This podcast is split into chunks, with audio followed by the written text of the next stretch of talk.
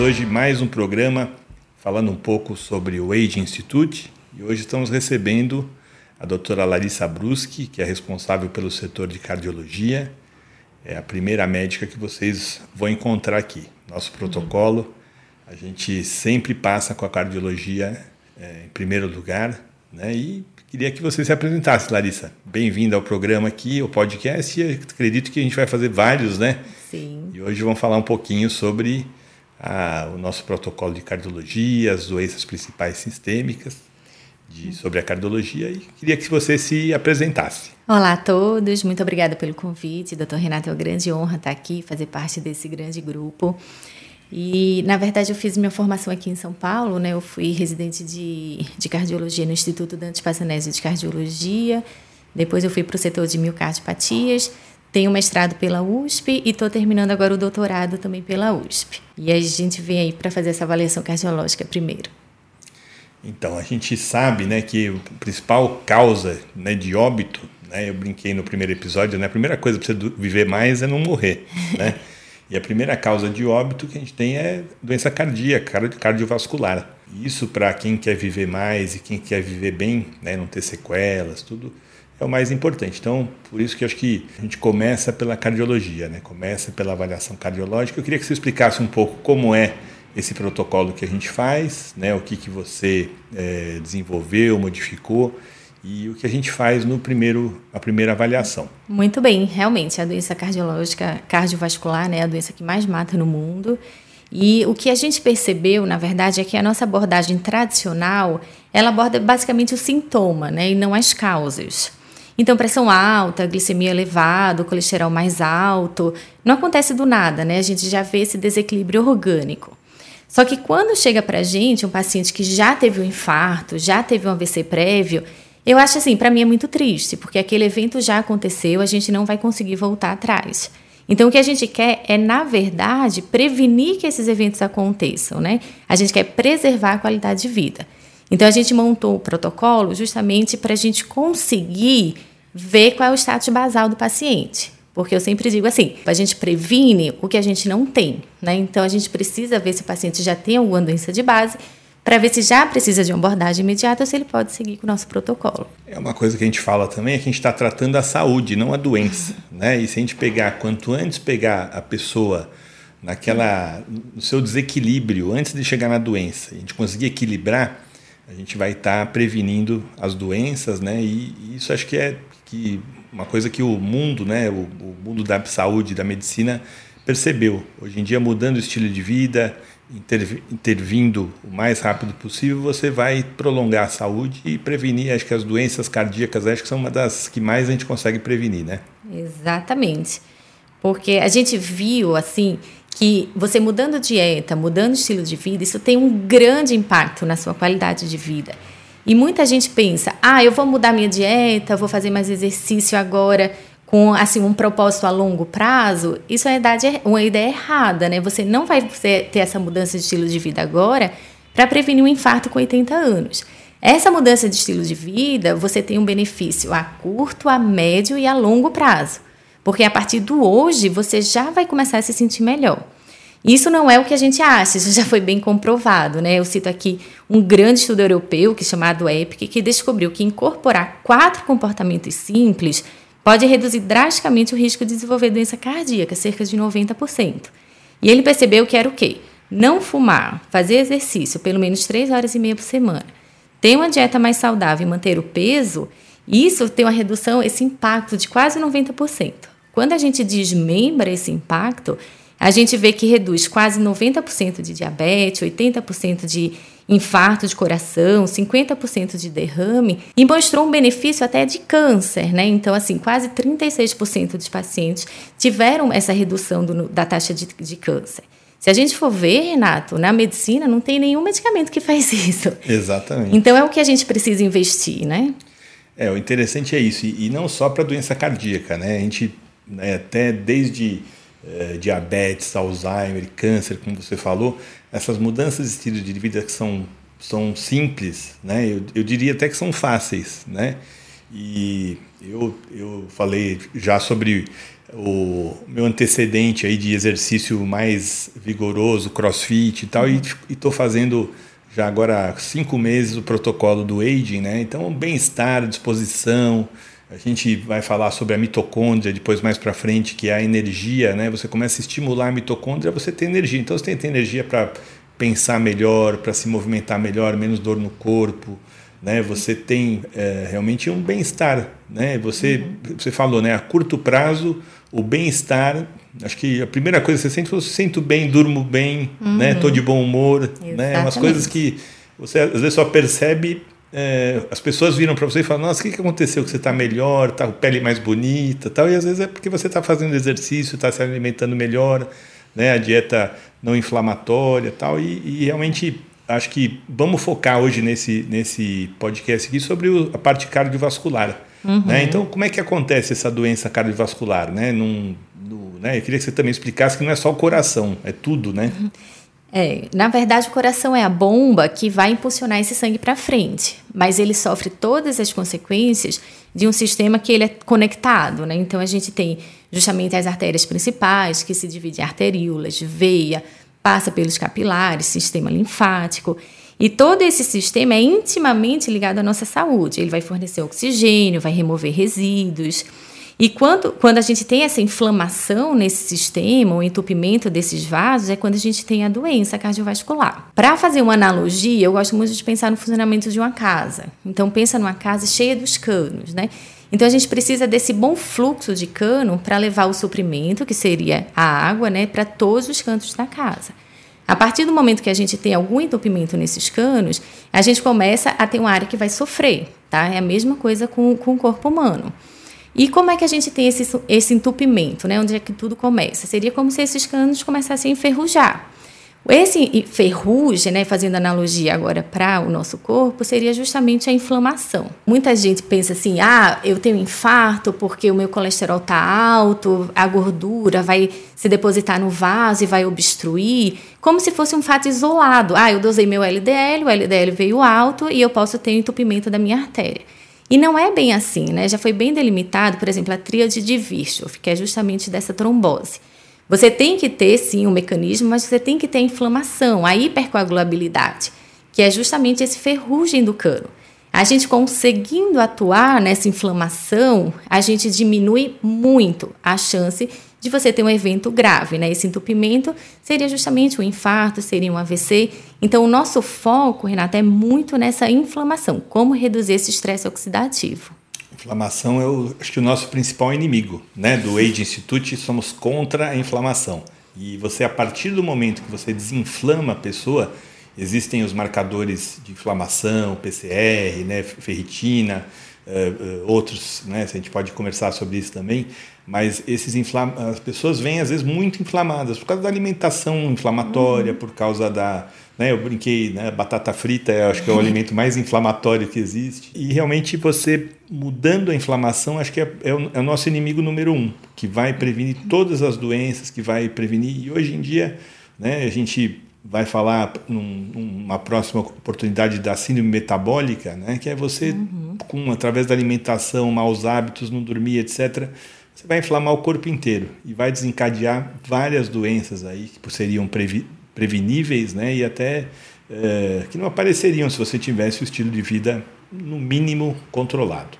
Então vamos começar um pouquinho sobre a inflamação e a parte cardíaca. Né? Então, quer uhum. falar um uhum. pouquinho da tríade de Virchow? Esse aí eu lembro da minha, da minha faculdade de 40 anos atrás, né? 40 Perfeito. Não, vai.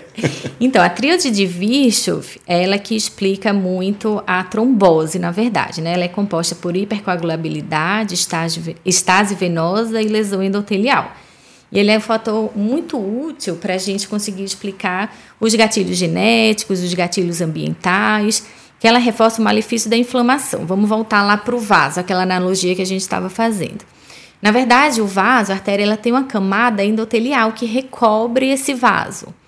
Para a gente conseguir ter uma boa pressão, um bom suprimento, esse endotélio ele precisa ser capaz de relaxar. A partir do relaxamento, a gente não sobrecarrega essa bomba, né, que seria o coração, e a gente consegue acoplar esse volume que está circulando. E o que é que faz não relaxar? Calcificação, inflamação. Então, esse seria um ponto bem crucial da, da tríade de, de Virchow, que seria justamente a estase. Quando a gente tem a inflamação, a gente tem a hipercoagulabilidade, que aí juntas vão formar esse gatilho para obstrução. Então, o vaso sanguíneo é esse cano que leva para sua casa. O seu vaso transporta o sangue para o corpo inteiro. Os lugares críticos desses vasos sanguíneos que precisam ser mais saudáveis é justamente o coração e o cérebro. Se você tem essa inflamação no revestimento interno, que é como se fosse a ferrugem de um cano, você é mais propício a ter essa inflamação. Certo. E o problema né, não é o colesterol, e sim a inflamação. É né? isso que a gente né, fala, ah, meu colesterol é alto tal. Mas se você tem inflamação né, e o colesterol é até normal, acho que até mais, mais perigoso do que o contrário. É, na verdade, o colesterol não é só ele, né? O, o, colesterol é o substrato, ele vai ser justamente a gordura que vai depositar. Mas ele que vai formar a placa. Mas como você disse, não necessariamente uma placa que obstrui, vamos supor, 80% do vaso é pior do que uma que obstrui 30%, 40% do vaso. É justamente a instabilidade da placa, né? O que é que vai causar um infarto? Você tem lá a placa de, de colesterol depositada, você tem uma instabilidade, que é justamente esse desbalanço, esse estresse oxidativo, essa inflamação, essa placa se rompe, faz um trombo e você tem um evento isquêmico, tá? Então, o colesterol seria o substrato, sim, mas ele sozinho, realmente, ele não significa nada. Tá. Hoje em dia, existem cardiologistas que são lipidologistas, né, que estudam o colesterol, as lipoproteínas, né? Então, eu queria que você explicasse um pouquinho, né, o que é o HDL, o que é o LDL, tudo isso Legal. aí é muito importante e a gente é, quem, quem é paciente do aging né, tem que saber esses seus números de cor. Né? Chega na cardiologia e fala: meu LDL está tá baixo. Tal. Então, queria que você explicasse um pouquinho essa importância. É, são todas partículas né, de colesterol e justamente a primeira letrinha é que diz o peso. Né? Então, o LDL seria de low, o HDL seria de high. Isso seria a capacidade dele de depósito. Né? Quanto mais leve, mais ele se deposita, mais propício de fazer, de fazer a placa. A gente chama o LDL tradicionalmente de colesterol ruim, porque como ele low, né, ele tem um peso mais leve, ele tem maior capacidade de se depositar. E o HDL, o, o H é de high, né? Então ele seria justamente teria uma menor capacidade de depositar, ele até limpa um pouquinho. A gente brinca que é o colesterol bom, né? Mas além disso tudo, das metas que tem que seguir, eu acho que está muito em voga o, o LPA, né? Então, a dosagem, o LPA seria o quê?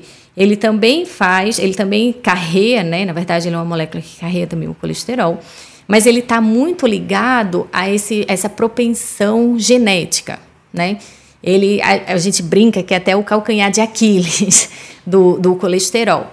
Então, valores elevados desse LPA ajudam a gente a pensar realmente qual seria o substrato desse colesterol um pouquinho mais alto quanto que a gente tem desse fator genético, quanto que a gente tem de abundância de estilo de vida, realmente de alimentação. LPA, lipoproteína A. Certo? Isso. A minha deu 15, fiz ontem. Olha que beleza. Tá é, boa, é 75 né? o nosso ponto de O, o mínimo, né? Isso. É, então, tô, tô no mínimo, mínimo, do mínimo. Então, graças Muito a Deus. Muito bem. Acho que eu, tô com, eu como, eu, eu tomo um pouquinho de um, bastante TCM, né? Que é aqueles óleozinhos de cadeia média tal, acho que está funcionando, né? Eu tomo colesterol e ela é baixa. Uma beleza, né? Uma beleza. Tá bom. Sempre falo de mim porque eu sou a, a cobaia. cobaia. primeira. tá então, aí, e a lipoproteína A tem uma carga genética também, que as pessoas têm, a, têm a, aumentada na parte familiar, é comum também? Exatamente, né? Essa questão genética, eu sou entusiasta assim, da genética, eu gosto bastante. Então, seria uma, uma forma da gente medir realmente quanto que teria essa propensão genética, né, de fazer uma dislipidemia. Tá, e o genético, acho que é interessante a gente falar, né, existe um conceito que é a epigenética. Então, a gente antigamente falava, ah, eu tenho um gene da lipoproteinemia alta familiar, então eu vou morrer de infarto. então, isso aí é só uma bandeira para a gente é, tentar fazer o, o as condições de ambiente, ambientais, de, de hábito, a mudarem. Né? Se você mudar, você consegue mudar a genética, que é a epigenética, né, e você conseguir controlar. Então, se você faz um teste genético que dá alterações, é mais um motivo para você tentar mudar. Né? Eu queria que você falasse um pouquinho da epigenética, que eu sei que você gosta, e a gente, e, e, hoje em dia a gente faz o teste genético para poder mudá-lo, né? e focar nas coisas que podem ser mudadas. É, despertou bem minha atenção. Eu tenho um paciente que é bem curioso e quando eu cito esse, esse estudo EPIC, né, ele diz assim: ah, e por que a gente controlando todos os fatores de risco, mudando dieta, exercício, por que você não me dá um valor de 100%, né? Quem consegue essa mudança de estilo de vida, quem consegue essa dieta, esse, esse peso, esse controle de peso, por que você não evita 100%? Eu digo, a gente não evita 100% justamente por conta da genética, né? Que a gente está começando a entender, a genética está engateando, mas eu, sou, eu acho fantástico o conceito da epigenética, que ele diz o seguinte, seria a modulação do meio das suas variantes genéticas que é o conceito de penetrância também. Então, só porque você tem uma variante, né, que antigamente a gente chamava de mutação, mas se tornou pejorativo, só porque você tem esse gene alterado, você herdou do seu pai, não significa que você vai desenvolver a doença. O melhor exemplo de epigenética para a gente entender, ela foi descrita, na verdade, com o gene do etilismo.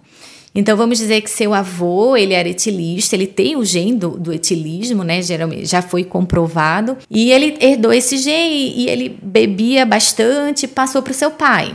Aí seu pai tem o gene do etilismo, mas ele decide que não vai beber. Então ele faz terapia, ele se controla, ele nunca bebeu, e ele se controla e, e não bebe realmente. Ele vai e passa o gene para você.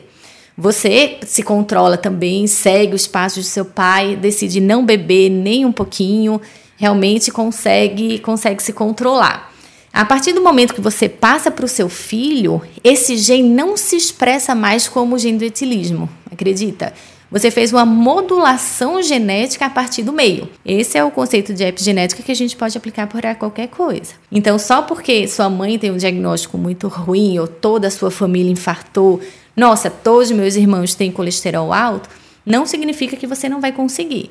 E mesmo que você não consiga modular na sua geração, você já vai passar um gene com uma penetrância menor, uma expressividade menor para as outras gerações. Falando do colesterol, né, tem a hipercolesterolemia, hipercolesterolemia familiar, né, que é uma doença que aumenta bastante o risco cardiovascular. Fala um pouquinho sobre ela e como você consegue mudar né, através da, das alterações de estilo de vida, como você consegue prevenir as doenças. A hipercolesterolemia familiar na verdade, é uma mutação, né, uma variante genética que faz você ter esses níveis elevados de LDL. A gente suspeita, tem uma calculadora que você faz até no, no celular, né, a partir de alguns achados, sintomas, mas a gente suspeita quando tem um LDL acima de 190, né? A partir daí, que aí seria o colesterol ruim, a partir de 190 você precisa realmente é, suspeitar dessa síndrome. E quem tem a hipercolesterolemia familiar realmente está associada ao maior número de AVC, o maior número de eventos de infartos.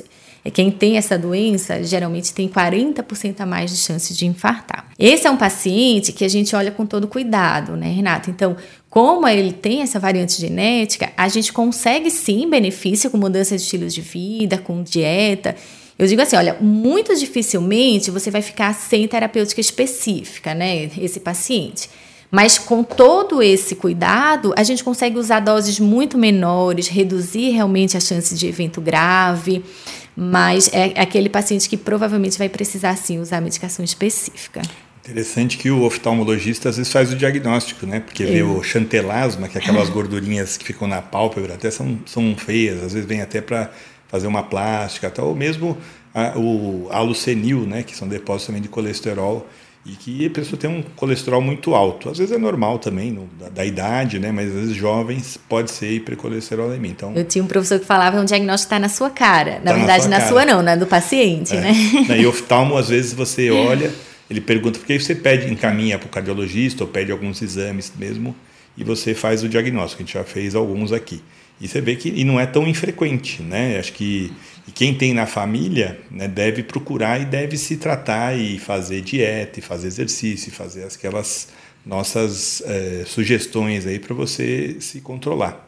Exatamente. O aging, só para explicar um pouquinho, né? A gente só fala assim, faz exercício, né? Uhum. Ou come, faz dieta. E é muito comum, né? Eu vou em academia, você vai no clube, tal, ver o chega uma pessoa lá, vai lá, põe para correr, vai correr. Não fez exame prévio para ver se pode, uhum. corre de qualquer jeito, não sabe intensidade, não sabe o que fazer e tal. Então, o que a gente está trazendo de novidade são protocolos que você sabe que funcionam, né? Que você sabe é, determinar para cada pessoa qual é a sua intensidade, a sua frequência, o tipo. Né? Hoje em dia a gente sabe que é muito melhor você fazer esforço, e até os atletas de elite fazem isso para treinar, um esforço baixo e constante, do que fazer um treino de HIIT, fazer um treino de intensidade sempre. Então mudou bastante. Até o, um dos, dos, treinadores aí da seleção de ciclismo, do pessoal que faz o Tour de France, que foi super estudado, tal, ele, ele põe as os, os atletas para pedalar leve todo dia, leve todo dia. E aí um pouquinho antes do, da competição, eles fazem a, o aumento para treinar o, o VO2, para treinar a potência, tudo e conseguem se manter dessa forma. Então é diferente do que tudo que a gente achava antigamente, né? Ah, tenho que correr duas milhas em, né, em 10 segundos, né? uma, uma intensidade muito forte. E isso sim pode levar a oxidação, a inflamação, a lesões, uhum. né? E realmente o atleta de elite é o contrário, ele tem que se manter treinado e ter perto do, da intensidade durante o ano, programar para estar tá intenso para fazer a sua competição mais perto. Né? Então mudou bastante e a gente tem todos esses protocolos, a gente orienta cada pessoa por onde ela deve começar, para ter essa, essa qualidade de vida e essa prevenção de, de, de lesões, ter essa diminuição de inflamação e funcionar para a parte do coração de uma forma adequada. Né? É, então... O caminho que a medicina está tomando, eu acho que a gente aprendeu que o ser humano realmente não é tudo igual. A gente não consegue passar uma receita de bolo para todo mundo. Né? Então, eu acho que se tiver a oportunidade de uma medicina personalizada, quando você falou de exercício, né? Como é que a gente faz? Eu faço toda a avaliação inicial cardiológica, né? Anamnese, exame físico, faço eletro. A gente faz eco para ver estrutura. E o que eu acho bem interessante no teste ergométrico que, que a gente faz como o paciente surpreende, né? Então, usar 220 menos a idade, como antigamente a gente fazia para ver sua frequência cardíaca máxima, está em desuso, mas assim, há muito tempo, né? A gente fazer um, um teste ergométrico com calma, legal, usando o protocolo correto, o paciente realmente indo até o máximo de esforço. Agora mesmo, né, a gente acabou de fazer um paciente que a frequência cardíaca máxima dele, calculada pela idade, era 174. Ele foi até quase 180 e foi bem, sabe? Sem arritmia, sem infradesnivelamento, sem nada para infarto de coração. Então, pouco tempo que ele tem, que é uma vida bem corrida, ele vai conseguir fazer um exercício super personalizado para ele. Então, o ganho nesse curto espaço de tempo para ele vai ser muito maior. A gente não sabe o nível de exercício que ele estava fazendo. Às vezes vai para academia e não ganha nada. Agora, com esse exercício prescrito, personalizado, ele vai ter um ganho muito maior. Esse paciente em, especial, né, ele é corredor, ele corre, né, ele corre duas vezes por semana, meia hora. Ele está com uma massa muscular que até preocupa ele, né, ele tem bastante dor no corpo, ele tem até, ele até reclamou, né, de, uhum. de das pernas, tudo, e ele está com uma atrofia até dos membros inferiores, tudo que isso, na idade dele, que é menos de 40 anos, né? Imagina quando ele tiver 60, 70, né? Então vai ter dificuldade de levantar da cadeira, tá? Então a gente vai prepará-lo para investir no seu futuro, na sua musculatura, na sua saúde e tal e na sua parte aí na parte cardiológica, né, e na parte de exercício para ele se sentir bem, ter uma resistência, né? Ter uma resistência para suas atividades e para quando ele precisar de uma de um pouquinho mais, né, ele está preparado para dar uma corrida, para uhum. levantar um, pegar um peso, ir no supermercado sozinho, carregar todas as sacolas sozinho e tal. Então, realmente é muito importante essa, esse preparo para o futuro. Eu sei que você é especialista nisso, né? E há pouco tempo o João Paulo Diniz morreu, né? E, e, e foi por causa disso, né? Que é a cardiomiopatia hipertrófica. Isso. Aí a gente queria que falar, você falasse um pouquinho, você é especialista nisso né? É uma doença também genética, né? Que você poderia talvez prevenir que ela piorasse, que você tivesse o óbito, que talvez mudasse a genética conforme a sua interação, como a gente já falou, né? Então eu queria que você falasse um pouco sobre essa doença. E hoje os atletas, né, as pessoas que vão fazer crossfit, que vão correr, que vão né, se achar que estão melhorando a sua saúde, né, que estão se prejudicando, né? Então eu queria que você falasse um pouquinho, que eu sei que você é especialista nisso, é a sua a sua área de estudo mesmo. Então, explica para a gente um pouquinho sobre essa doença. Cardiomiopatia hipertrófica, na verdade, é uma doença genética, né, autossômica dominante. Isso significa que se você tiver a doença, você tem 50% de chance de passar para os seus descendentes, por isso que é uma prevalência tão alta. As novas estatísticas mostram que um a cada 200 pessoas tem a doença, né? Então ela é bem subdiagnosticada. Não respeita sexo, não respeita etnia, então ela está realmente em todos os lugares. E o que é que vai acontecer, né? Ele tem uma alteração de sarcômero que faz uma hipertrofia muscular. Então as paredes, vão voltar para aquela analogia da casa, né? Vão pensar no coração como se fosse um quarto. A paredezinha desse quarto foi programada para ter o que? 8, 9 mais ou menos milímetros. Quem é, tem essa alteração genética, acaba que essa parede pode chegar até 30, 35, realmente ela fica bem espessada. Isso vai trazer algumas preocupações para a gente preocupações na via de saída, né, como esse coração vai bater, preocupações em relação à arritmia e muita preocupação em relação à dor no peito porque acaba que a, o suprimento de oxigênio foi preparado para uma parede de 8 e não para uma parede de 30. E o que é que a gente consegue fazer com ela? A gente viu que com tratamento correto, um acompanhamento regular, conseguiu igualar a qualidade, a expectativa de vida dos, dos pacientes hipertróficos de dados americanos, igual à população normal, tá? Então tem bastante coisa para a gente fazer para ajudar. E o mais importante é você fazer o diagnóstico correto, né? Por isso essa orientação de uma avaliação cardiovascular antes do início de treino, porque são pacientes que precisam fazer um treino super bem direcionado para não ter altas cargas. E o que a gente recomenda é justamente isso, né? A gente vai controlar a frequência, a gente vai fazer um treino bem direcionado. E agora a grande novidade é que está surgindo um monte de medicação que trata doença especificamente. Então vai lá no mecanismo de ação. Quando eu assisti esse, esse lançamento, eu achei super legal, assim, porque eles filmaram como se fosse um tanque e a, a, torne, a torneira vazando, né? A torneira ligada vazando e dois médicos com um pano enxugando o chão. Porque a gente sempre trata as consequências da doença. Então a gente vai baixando a frequência, a gente vai colocando prevenção de arritmia. E chegava essa medicação e fechava a torneira, sabe? É, nossa, achei fantástico. A gente consegue usar essa analogia para tudo, né?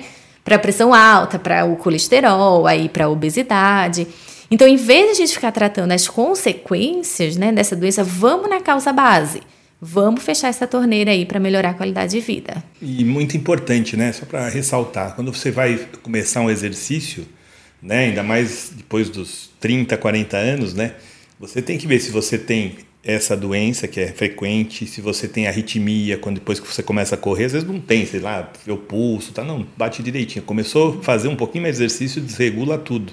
É né? Você pode ter até uma falta de vascularização, ter uma isquemia, tudo, né? A gente faz também uma ecocardiografia, né? Que faz um ultrassom para ver se está funcionando, ver como é que está a sua válvula. Desculpa se eu falar alguma besteira, né? Mas é, eu sei que é muito importante você fazer todos esses exames para você começar a fazer um exercício primeiro e segundo, você não ter uma morte súbita, né? Que até acho que, como é, é frequente, né? Você pode ter, e, e, e dependendo da qualquer idade, né? De, de 30 anos, 25 anos tal, a gente vê histórias aí que a gente escuta, né? Alguns jogadores de futebol que. Vários. jovens que morrem no jogo. Né? É, ela é a principal causa de morte súbita em atleta. A maior descrição é mesmo de basquete, né, dos americanos. Mas aqui no Brasil é futebol, né? Que é o que a gente tem de maior prevalência. É, e tem né, os, os atletas de, de fim de semana ou que não são profissionais que tomam algumas coisas que não devem também juntos, né? Sem saber, porque um amigo mandou, tudo, né?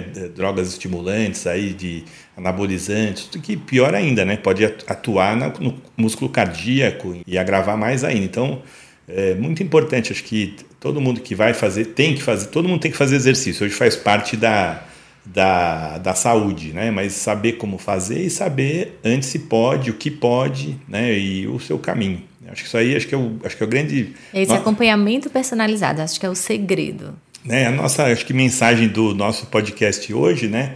Eu acho que a gente já deu o, o, tempo que a gente gosta de fazer, que é 30 uhum. minutos para manter a atenção, tudo. Acho que é a grande mensagem, né? Você se preparar, você não deixar de fazer exercício, a importância de prevenção das doenças, né? De, de, de tudo.